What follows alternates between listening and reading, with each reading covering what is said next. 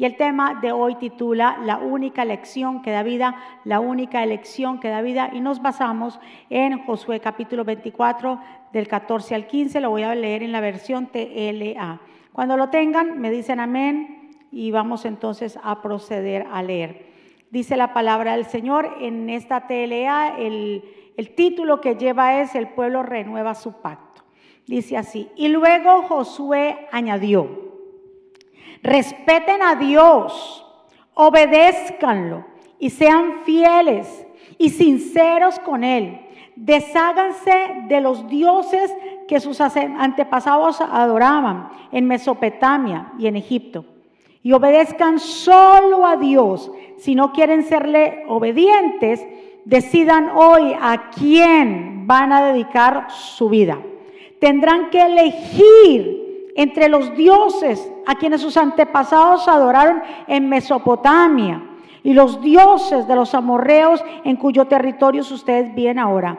Pero mi familia, dice ahí, y yo hemos decidido dedicar nuestra vida a nuestro Dios. Que el Señor nos bendiga a través de su palabra y que el Señor añada bendición a nuestra vida. Señor, estamos aquí reunidos como congregación. Las vidas en las naciones están reunidas como familia recibiendo esta palabra.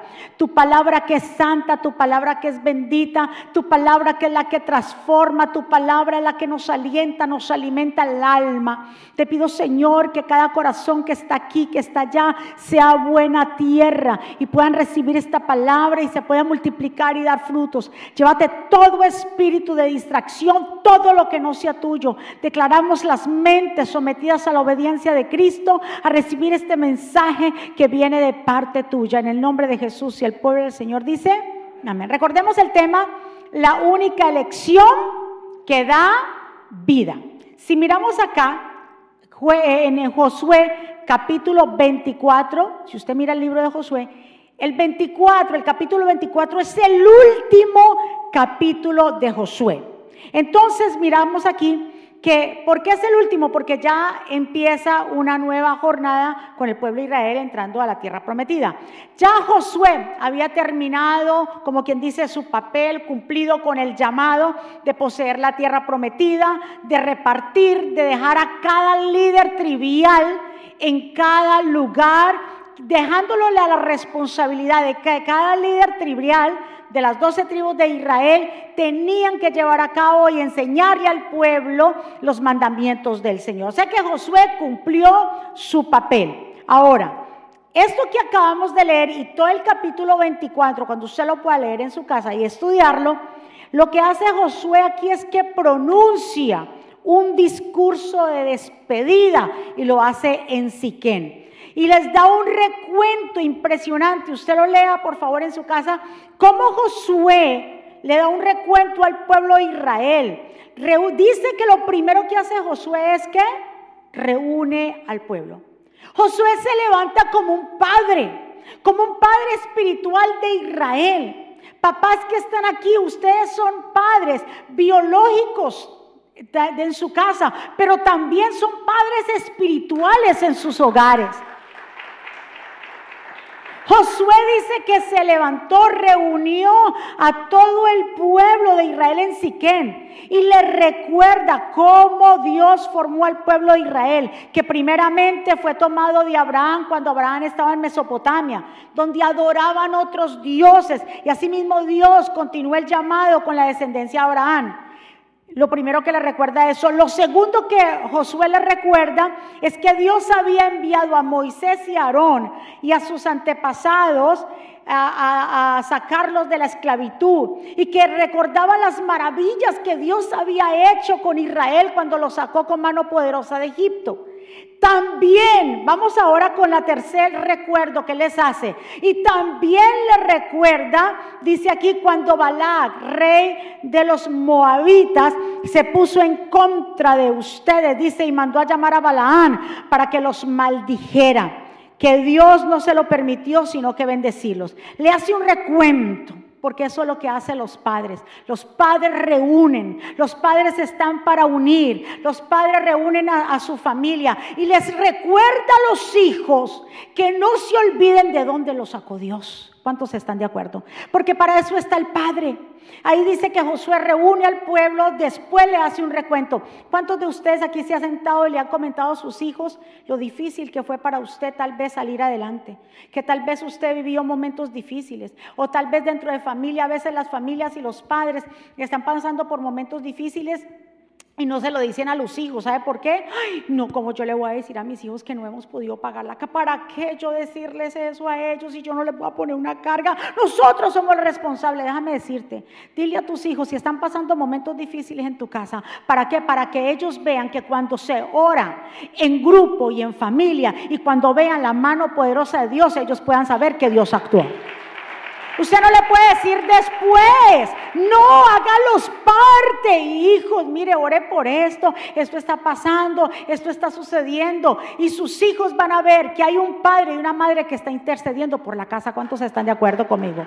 Eso es lo que hizo Josué. Le recuerda, porque es que, ¿por qué le recuerda? Porque Dios siempre nos anda recordando a nosotros, porque nosotros somos muy olvidadizos. A veces sufrimos de amnesia, se nos olvida todo. Se nos olvida que hace un año Dios hizo un milagro, pero ahora estoy pasando un momento difícil y me alejo de Dios. Se me olvida que hace tres años tal vez eh, alguien eh, no podía quedar embarazada, pero ahora tengo un bebé. Se nos olvida los milagros. Por eso Josué los reúne y dice, yo como quien dice, yo ya me voy a morir, ya estoy al final de los tiempos, ya hasta aquí se termina mi capítulo, pero vengo a decirles que acuérdense ¿De dónde los sacó Dios? Dios formó al pueblo de Israel con Abraham, donde Abraham y su familia adoraban a otros dioses.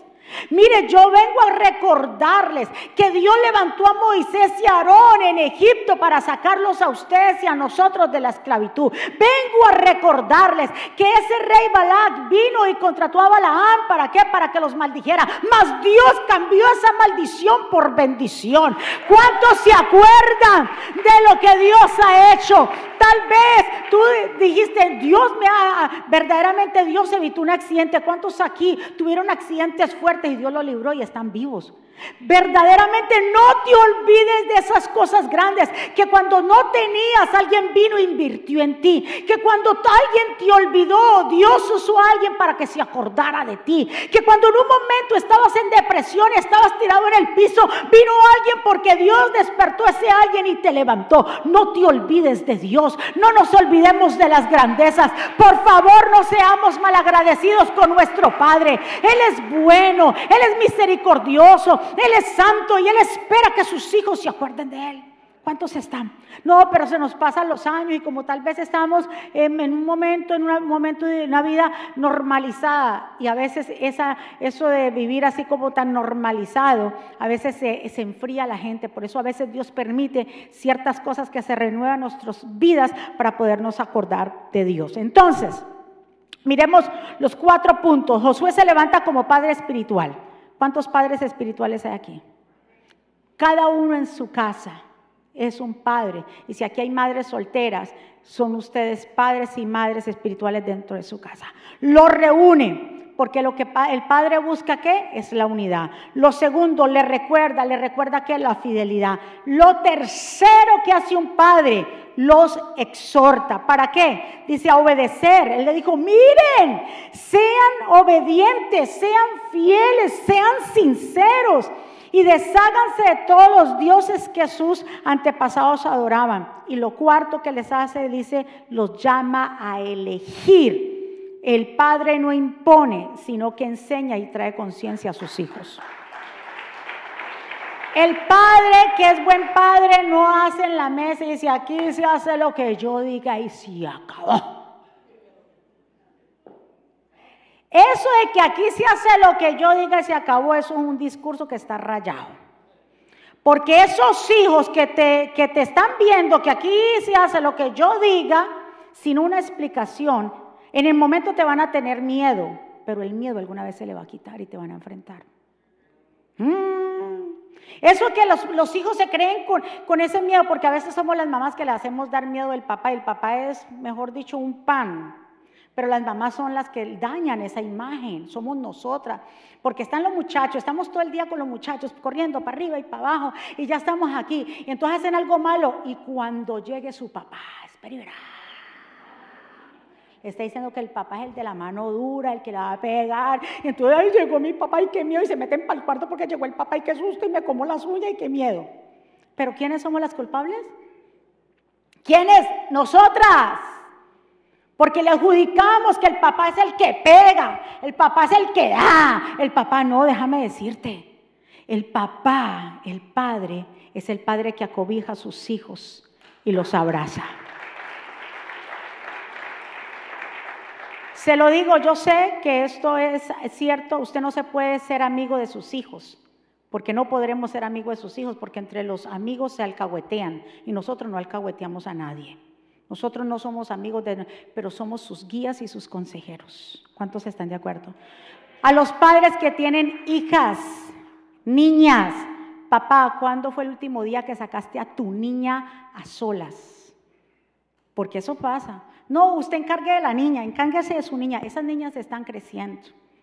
Y que cuando cumplan los 15, yo siempre le doy la recomendación a los papás varones con sus hijas, que cuando cumplan los 15 o los 16, cuando ustedes se lo celebren, 15 o 16, no sé cómo quiera, que sea tú el primer hombre que le regale un anillo a ella que ella lleve el anillo que mi papá me regaló, no un hombre que después vaya, se la, te, comprometa con tu hija, te la lleve.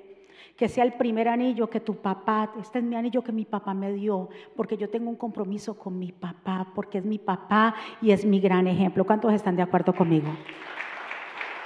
No, las niñas se la dejamos a la mamá, cría esa muchachita. No, papá, ellas necesitan ver una figura de papá. Esas niñas necesitan ver esa figura de padre que se levanten, que sean ellas el primer amor de tu hija, que seas tú y no otro. ¿Cuántos están de acuerdo conmigo? ¿Cuándo le un aplauso fuerte? Porque a veces nos olvidamos, ¿no?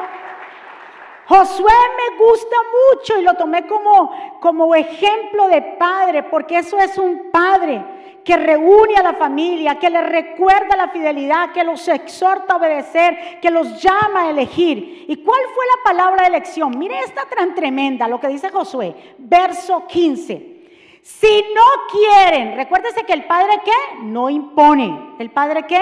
Enseña y exhorta y dirige. Dice, si ustedes no quieren serle obedientes, decidan hoy a quién van a dedicar su vida. Wow. La palabra aquí, dedicar su vida. Esa es la pregunta que le hago a cada uno de ustedes. Hay que hacer una decisión. ¿A quién? Dígale a la persona que está a su lado, ¿a quién le vas a dedicar su vida, a tu vida?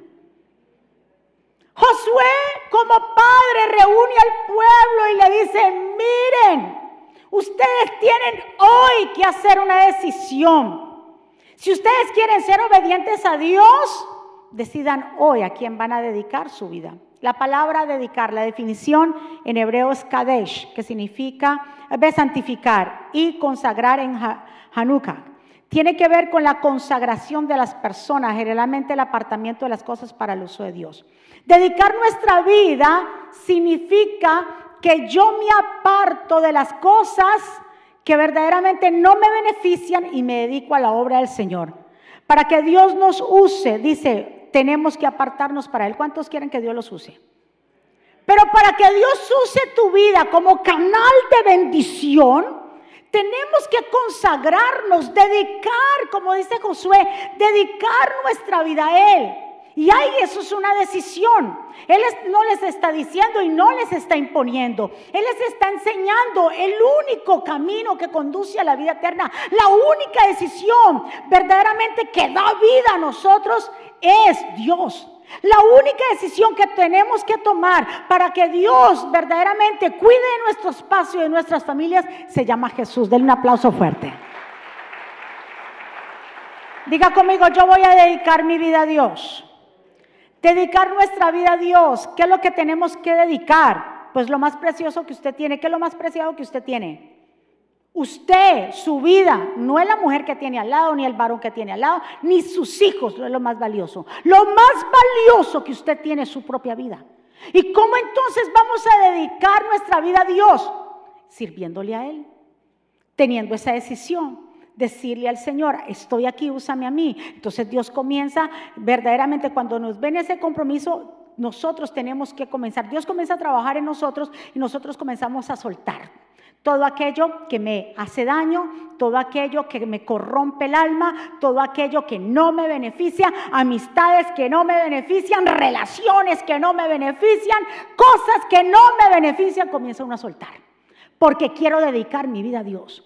Escuche muy bien, hay piedras de tropiezo en nuestra vida que verdaderamente hay que sacarlas. Si usted quiere que Dios use tu vida, y usted quiere dedicar su vida a Dios, es el único, la única decisión que verdaderamente nos da vida eterna. Del otro aplauso fuerte. Mire lo que dice Romanos 6:13. No entreguen su cuerpo al pecado como instrumento para hacer lo malo. Este cuerpo que Dios nos dio, nuestra vida, es templo del Espíritu Santo. No podemos, dice, no dejen que su cuerpo se convierta de pecado. Como no, no lo hagan instrumento para hacerlo malo. Al contrario, entréguense a Dios. Como personas que han muerto y han vuelto a vivir, entréguenle su cuerpo como instrumento para hacerlo justo ante Él. ¿Qué Dios va a usar de usted de mí? Mueva a su vecino por si acaso. Muévalo, muévale, dígale. ¿Qué Dios va a usar de usted? ¿Qué Dios lo que va a usar? ¿Va a sacar una mano suya? ¿Qué Dios va a usar? Mi vida, mi cuerpo, yo. Yo no puedo decirle a los que están en Santo Domingo, allá estoy en espíritu. Yo no soy espiritista para decir que estoy en espíritu. Tenemos que estar allá en persona para hacer la obra.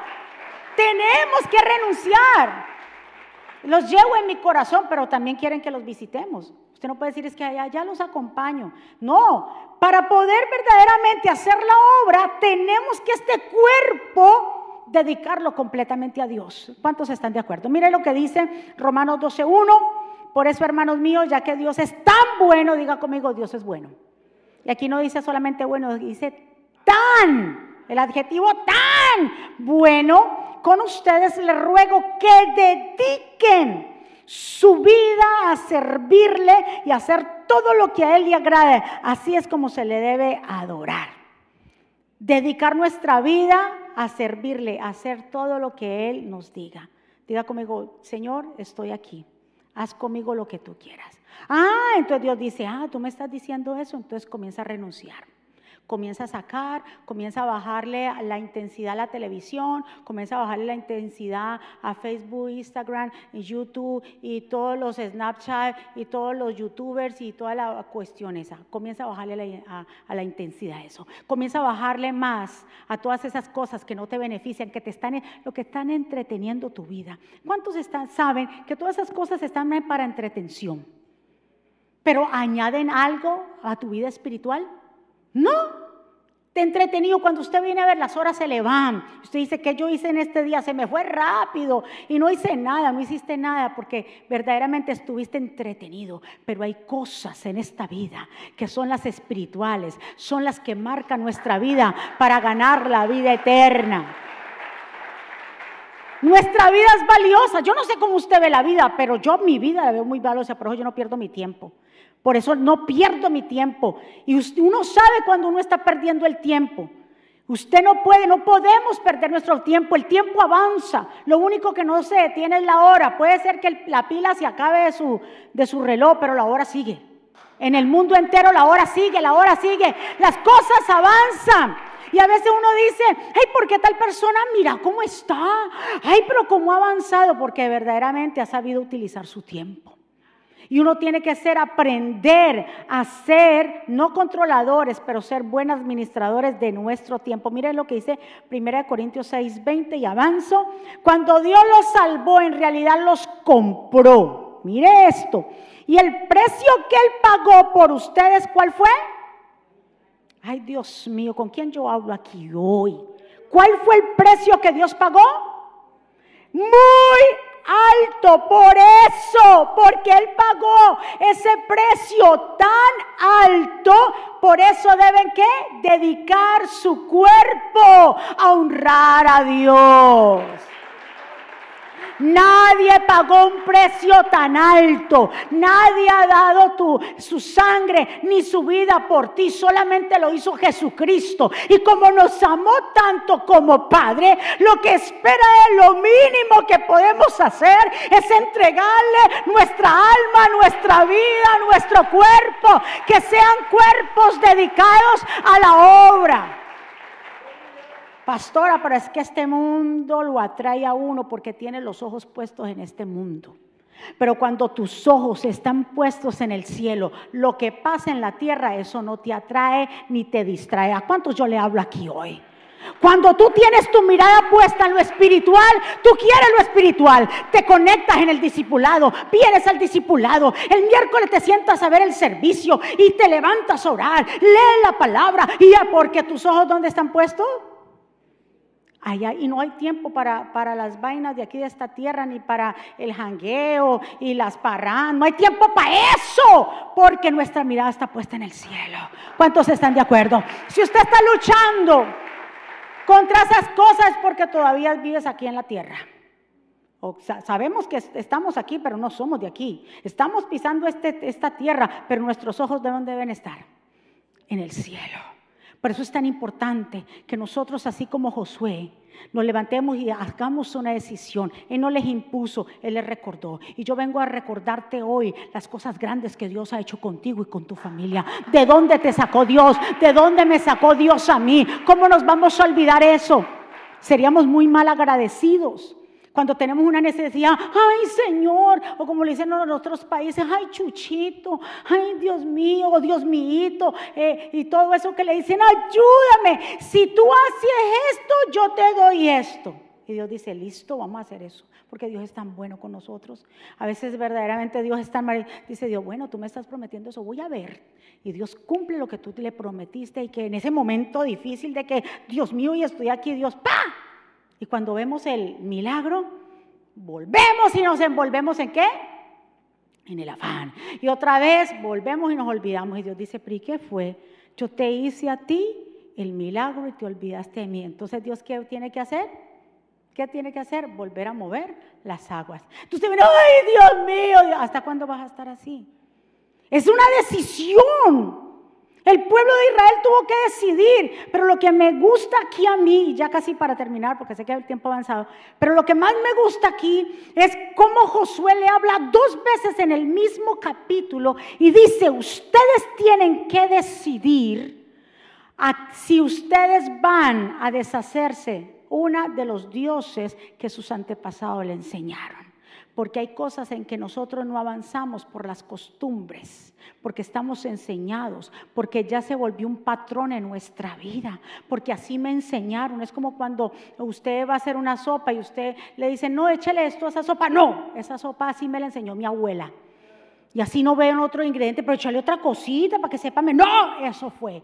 Y esa es la sopa, y así se tiene que hacer. Y porque así me la enseñaron. Hay cosas y patrones, pensamientos e ideas, incluso modos de, actuar que se aprenden. Y hay gente que no avanza, ¿por qué? Porque siguen las costumbres. Pero cuando usted saborea lo bueno, cuando usted saborea lo que es la verdad, cuando usted saborea y entiende quién dio su vida por usted, usted no se basa en costumbres, usted se basa en Dios. Josué le quería decirle al pueblo, mire pueblo, Ustedes vienen con cosas de sus antepasados, renuncian a eso. Diga conmigo, yo renuncio a las costumbres. Renuncia a eso, que así fue que me enseñaron y así fue que me dijeron y la letra entra con sangre. ¿A cuánto nos dijeron que la letra entraba con sangre? Así, así no le decían a uno. Si usted no aprende, no importa, una pela, porque se aprende con sangre, la letra entra con sangre. No, no, escúcheme muy bien. Aquí Josué les quiere enseñar al pueblo que entiendan. Y eso es lo que Dios nos está trayendo hoy, conciencia, conciencia al pueblo. Que recuerde de dónde Dios nos ha sacado. Que no nos olvidemos y que decidamos por Él y no por las costumbres, no como fueron que te enseñados, porque a muchos nos mal enseñaron. ¿A cuántos nos enseñaron mal a adorar a Dios?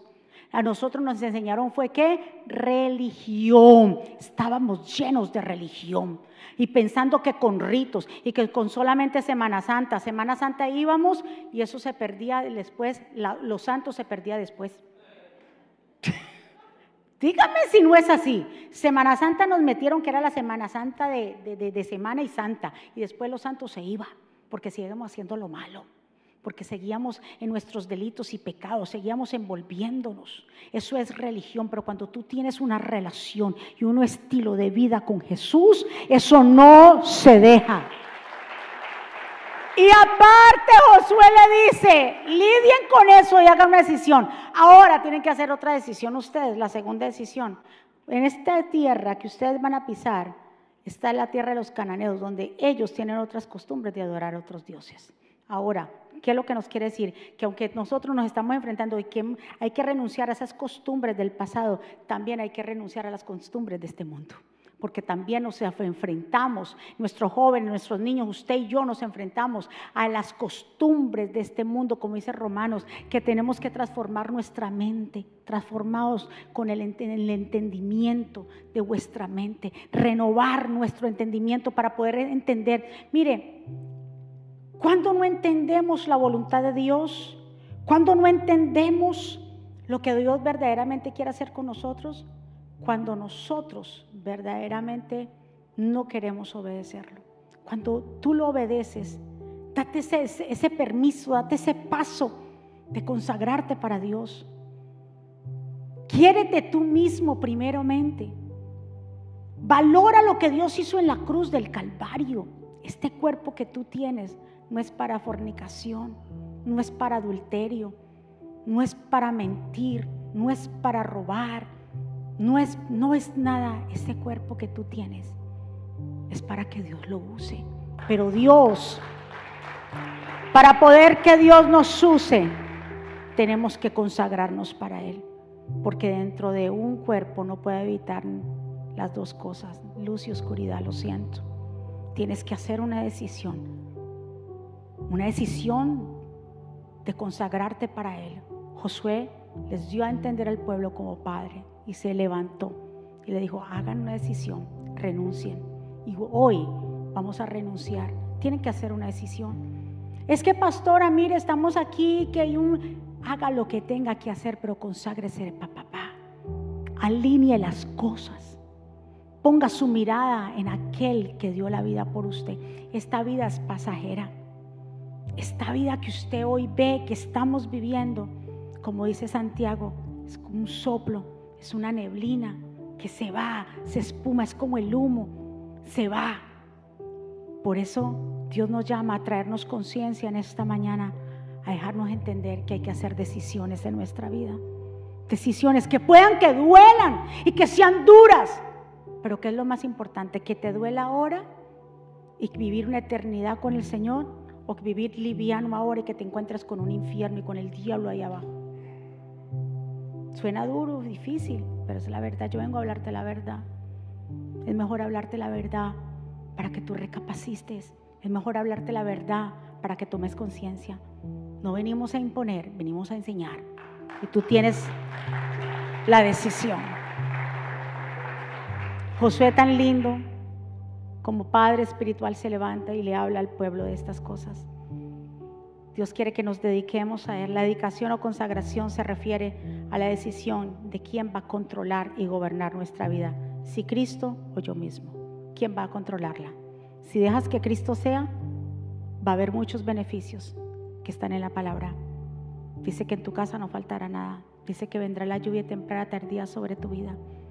Dicen Deuteronomios en todas las promesas que, eh, que tu casa, tu canasta de amasar nunca faltará nada, que tendrá lo suficiente. Si dejas que Dios, que te eliges por Dios, que Dios controle tu vida, así será.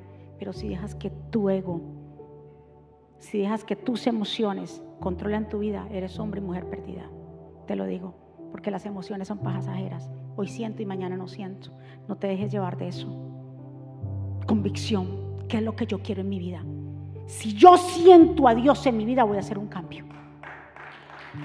Si yo sé que Dios me ha hablado, me ha confrontado, si yo sé que en Dios está la verdad, ¿Qué es lo que no me permite hacer una decisión? Porque estás dejándote llevar por las emociones. Déjame decirte, el tiempo está corriendo. El tiempo corre rápido. Que tú y yo decidamos hoy por Cristo dedicar nuestra vida, nuestro cuerpo en alma a Él. No hay mayor, el, mejor dicho, satisfacción. Está la mejor elección y decisión de su vida. Es seguir al Señor. ¿A quién usted va a dedicar su vida? Eso es lo que le pregunto yo a usted. ¿A quién usted se le va a dedicar? ¿A usted o a Dios? Porque le dije, si se decide por Dios, le voy a leer todas las promesas que están para las personas que se decían por Dios. Dice en Deuteronomio 28, Dios, si obedeces al Señor tu Dios, todas estas bendiciones caerán sobre ti, te acompañarán para siempre. Léala, no tengo tiempo de leerle todo el Deuteronomio 28, pues usted lo puede leer en su casa. Pero Deuteronomio 11, 26 dice, hoy les doy a elegir entre la bendición y la maldición. Dice, bendición si obedecen los mandamientos que yo les doy. Y hoy les mando a obedecer. Dice, yo les mandaré mi bendición si ustedes me obedecen. Entonces elijamos por Dios, porque somos a veces tan tercos, y queremos por aquí, porque eso es lo que me gusta, porque yo te vas a encontrar con muerte. Pero si eliges por Dios, te vas a encontrar con vida.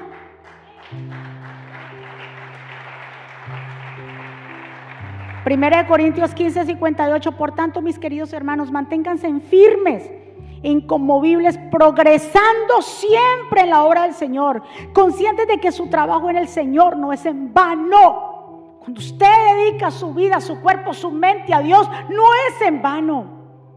Todo tiene su recompensa. Lo bueno tiene recompensa, también lo malo tiene consecuencias.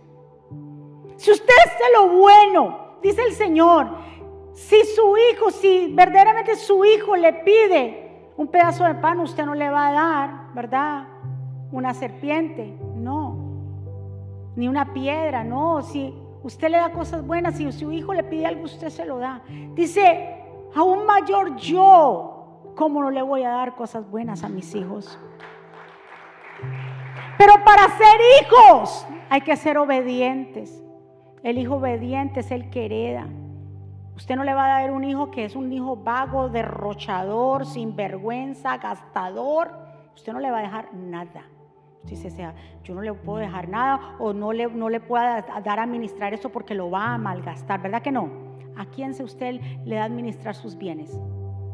A los hijos que son qué? Obedientes, buenos administradores, juiciosos, a esos.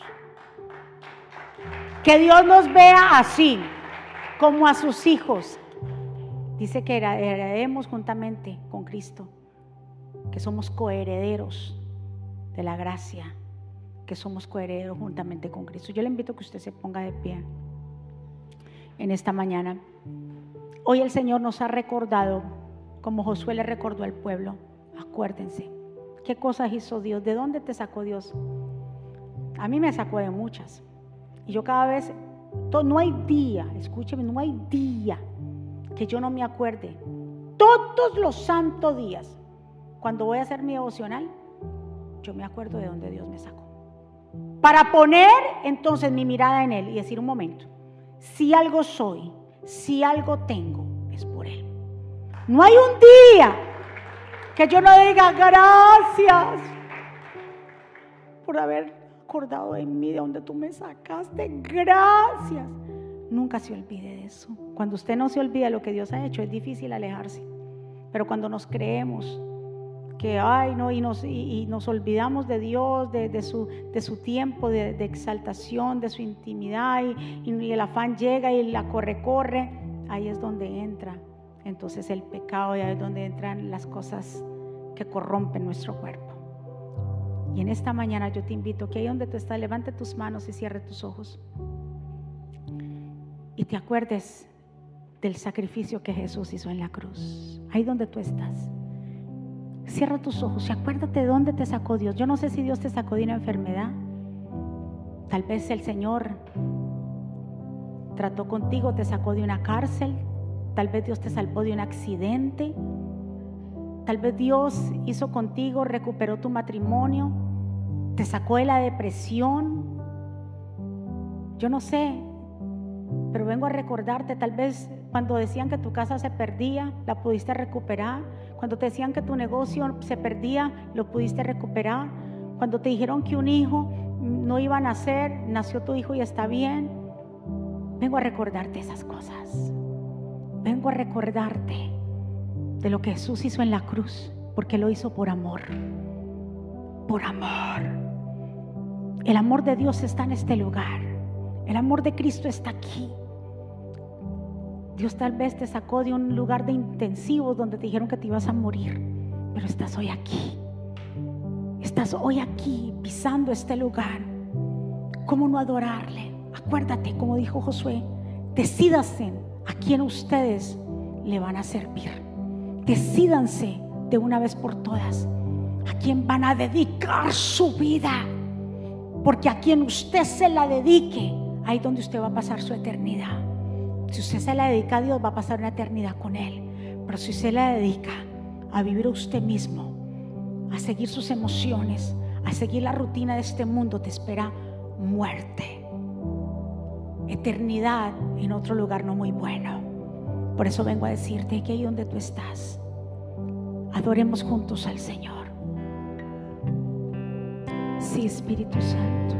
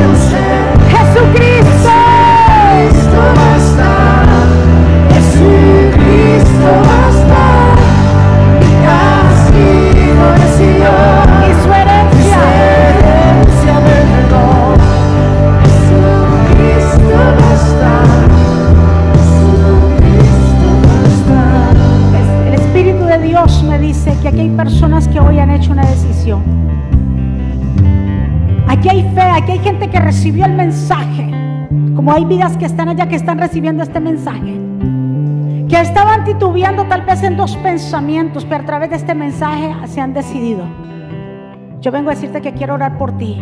¿Cuántos de los que están aquí? ¿Habrá alguien aquí que hoy hizo un compromiso que me pase al altar? ¿Habrá alguien aquí que hizo un compromiso de decir ya no más? ¿Habrá alguien aquí más que hizo hoy este compromiso? Ahí donde usted está, Señor, levante su mano. Habrá alguien aquí en esta mañana, de pronto alguien que nos está viendo a través de la cámara, que quiera hacer un compromiso, aceptar a Jesús, abrir su corazón para recibir a Jesús como Señor y Salvador. Ahí donde tú estás, repite conmigo, Señor Jesús, yo te doy gracias por mi vida, yo te pido perdón por mis pecados. Yo te recibo como mi Señor y suficiente Salvador. Perdóname. Señor, ayúdame, enséñame. Yo quiero vivir bajo tu voluntad. Yo reconozco que soy pecador, pero que necesito tu perdón, Señor. Reconozco que tú eres el Dios, Hijo del Dios viviente, que fue a la cruz y se levantó al tercer día y hoy está sentado a la derecha de Dios Padre. Te reconozco como mi Dios y mi Mesías, Señor. Te doy gracias por la salvación de mi vida y mi familia y escribe mi nombre en el libro de la vida en el nombre de Jesús. Denme un aplauso fuerte. Vamos, ¿quién vive? Y a su nombre. ¿Cómo está el pueblo de Dios? ¿Cuántos recibieron ese mensaje? ¿Verdad que sí? Nos vamos decididos por el Señor, convencidos completamente que este cuerpo es para servirle a Dios que este cuerpo es dedicado completamente a Dios. Así que levantemos nuestras manos y vamos a darle gracias a papá, vamos a sellar esta palabra en los corazones. Padre, gracias por este tiempo maravilloso que tú nos permites estar aquí. Gracias por tu amor, por tu misericordia, por tu bondad. Gracias por cada vida. Señor, mira los papás que están aquí, también los papás que nos pueden estar viendo. Señor, que hoy puedan pasar un día muy especial en familia, que sus hijos se acuerden de sus padres, Señor, y los puedan honrar en este día, Padre. Te declaramos que será una semana bendecida, prosperada, de cielos abiertos, de buenas noticias. Declaramos, Señor, tu poder en nuestra vida y que esta semilla que fue sembrada en cada corazón producirá a nosotros mucho fruto. Llévate todo lo que no sea tuyo, Señor, y que tu pueblo camine en obediencia. Pueblo del Señor, que Jehová te bendiga y te guarde. Que Jehová haga resplandecer su rostro sobre ti y tenga de ti misericordia. Que Jehová alce sobre ti su rostro y ponga en ti paz. Y termino con estas palabras. Vivan en gozo, sigan creciendo hasta alcanzar la madurez anímense los unos a los otros, vivan en paz y armonía. Entonces el Dios de amor y paz estará con ustedes. Que la gracia del Señor Jesucristo, el amor de Dios y la comunión con el Espíritu Santo sea con todos ustedes. Dios me los bendiga, Dios me los guarde. Saludar los unos a los otros, bendiciones, gracias. Mónica, eventos, palabras de fe e incluso comunicarte con nosotros vía chat. También puedes seguirnos en Facebook, Instagram, Twitter y YouTube para ver servicios de poder en vivo y recibir reflexiones, palabras de aliento y mensajes diarios.